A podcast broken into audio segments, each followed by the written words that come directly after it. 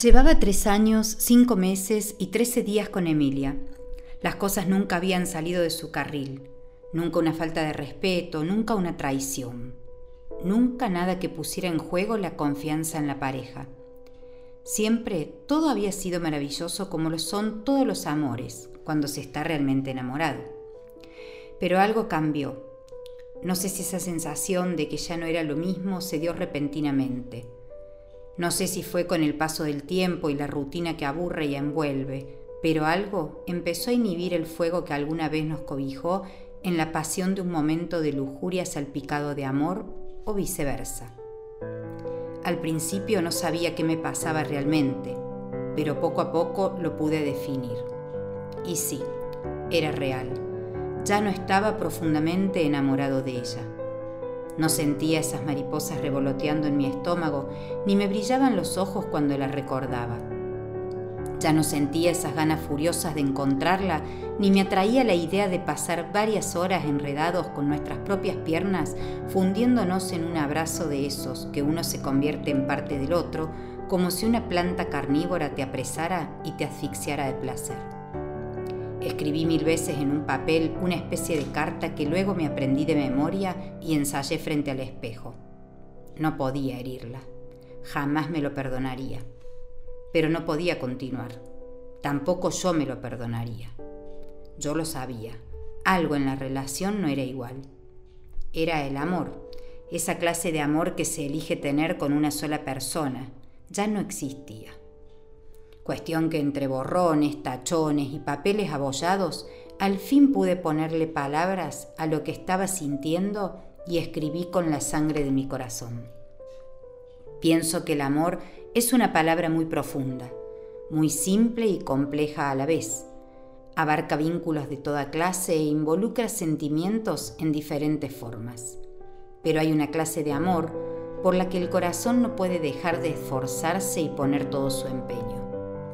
Siento que el amor de pareja tiene un condimento distinto, peculiar, que lo hace más frágil e inestable, porque es una clase de afecto que uno decide sostener por la sencilla razón que nos genera un estado de permanente disfrute, felicidad, admiración, éxtasis, alegría, deseo y necesidad de tener a esa persona cerca, de tenerla dentro, de saberse uno con el otro con toda la sinceridad que siempre hemos tenido, necesito desnudar mi alma y serte honesto. He sentido durante más de tres largos años que has sido el condimento esencial de mi corazón, mi sostén en cada momento de necesidad afectiva, mi brasa encendida en las noches de pasión inolvidables.